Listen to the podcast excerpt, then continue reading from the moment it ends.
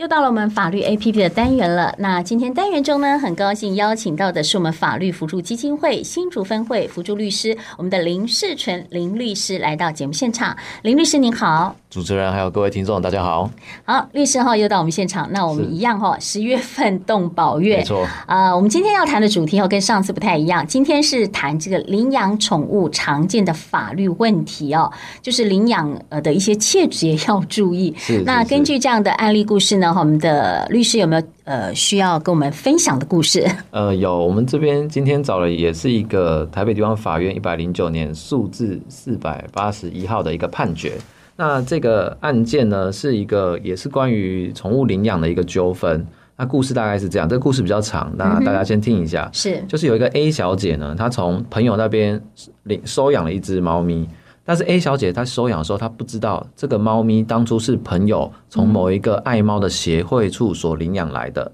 那她也不知道这位朋友当时在跟那个爱猫协会领养这只猫咪的时候，有签了一个认养的切结书，里面还有包含不得随意送养的这种约定。那后来协会发现了以后，当然他就是主张说，诶，这个猫咪当初的打的晶片还是署名是协会的。而且当初有约定说，没有经过协会的同意，你不能再转送给其他的事主。所以呢，协会就跳出来说要把猫咪要回去。那也因为这样，大家对于这个猫咪的归属就发生了一个很大的争议。所以因为这样子跑去了法院诉讼。哎，真的，如果说林律师今天没有跟我们大家讲这种案例故事，我们真的还觉得。哎，不会想到说，哎，原来动物跟人一样哈，还不能随便收养，是是是 还要有登记的哦。是，呃，那呃，我们想请问一下律师哈，就是这个宠物登记人哈，就是我们的饲主吗？呃。一般来说，我们在对于行政机关的认定来说，它宠物登记呢，它是要敦促就是饲主他要饲养宠物的时候要负责照顾的责任。嗯。所以主管机关为了监督饲主有没有履行这些责任啊，就会希望说，诶，饲主能够去做宠物的登记。但是呢，这个毕竟只是一个行政机关的管制的措施，对，它实际上与在法院上面认定宠物所有权的归属其实没有必然的关系。嗯。那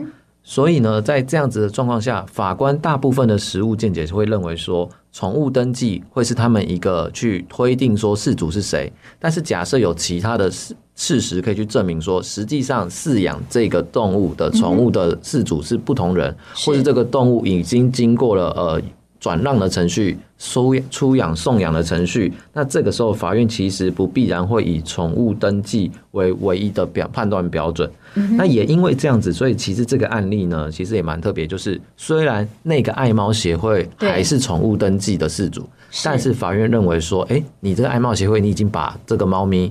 送养出去了，对，所以其实事主已经变人了。就算你的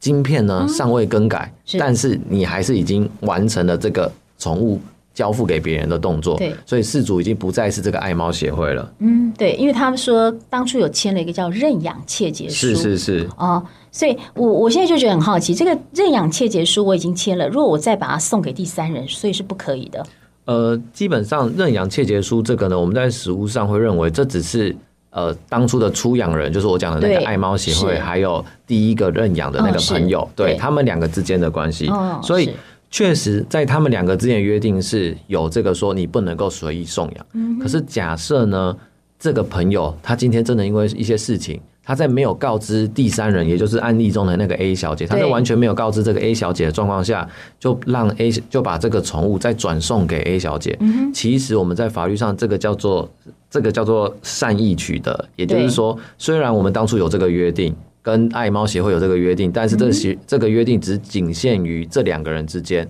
对于完全无知的 A 小姐来说，她是一个善意的第三人，所以她只要合法的从那边拿到了猫咪，开始饲养，基本上这个行为其实还是有效的。那当然，回过头来这一类的切结书有可能会约定一些呃违约的责任。是。那对于当初的第一个的出养人，就是那个朋友来说，他有可能会要负责违约的责任。这是另外有看切结书有没有约定。是，好，那想请问一下律师，就是说，嗯，不管是送养或是领养的时候，是不是需要签呃签这个切结书或者是协议书？呃，一般来说，如果你是跟政府的那种动保处领养的话，通常那些地方政府都会有制式的领养切结书要签。对，那他们因为这个，他们也是要做一些一定程度的管控。但是如果我们一般来说，我们是跟那种中途的救援的一些我们所谓的爱爸或是爱妈，是或是一些爱心团体，那就当然就是看那个我们要准备去领养的那一个他有没有要求。那就我所知，目前还是蛮多爱心团体或者是一些中途救援的，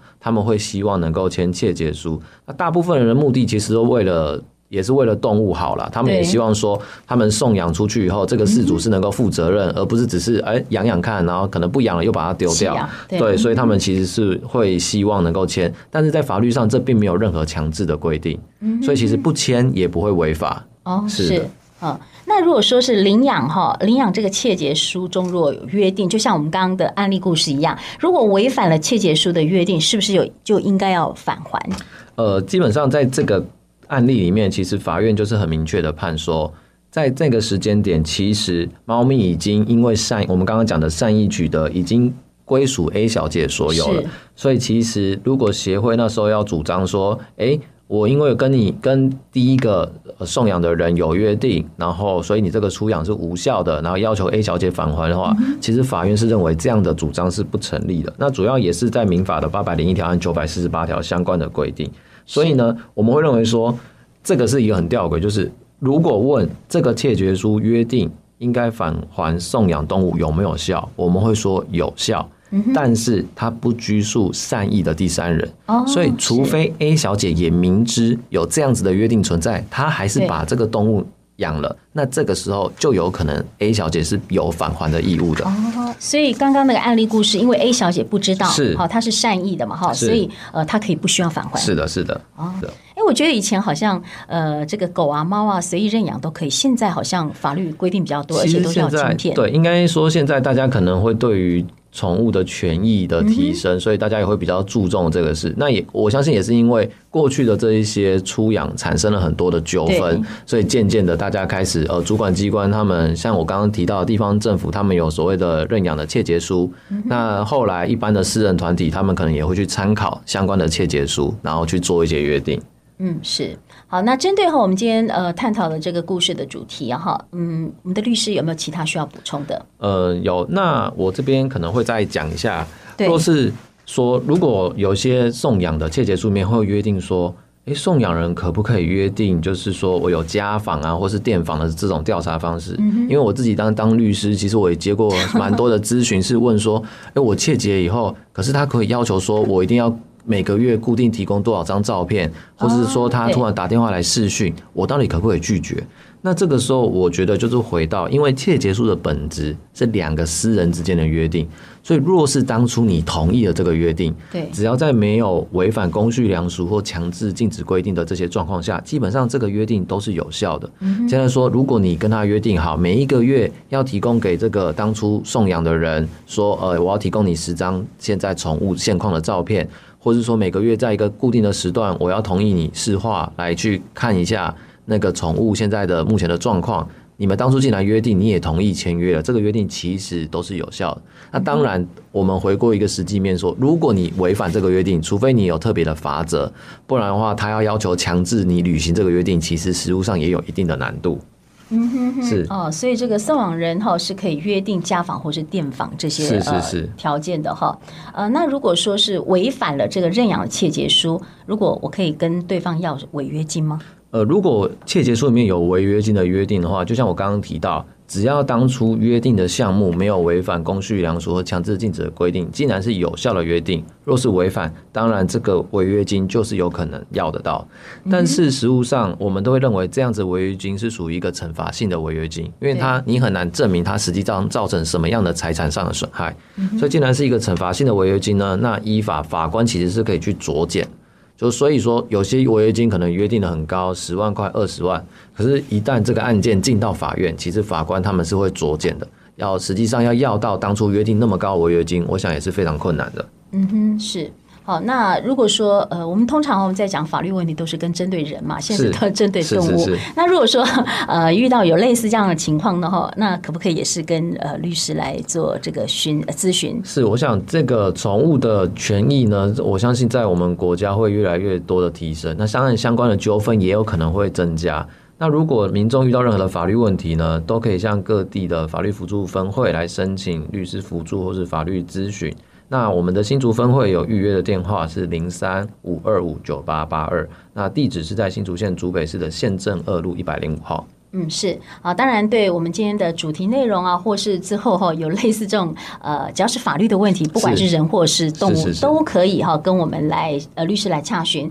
那也可以透过我们新竹分台简讯快易通零九三四零一一六五二，或是直接在新竹分台 FB 来做留言，我们会将你的留言转达给律师，请律师来回答。今天再次谢谢我们的林律师，谢谢您，谢谢。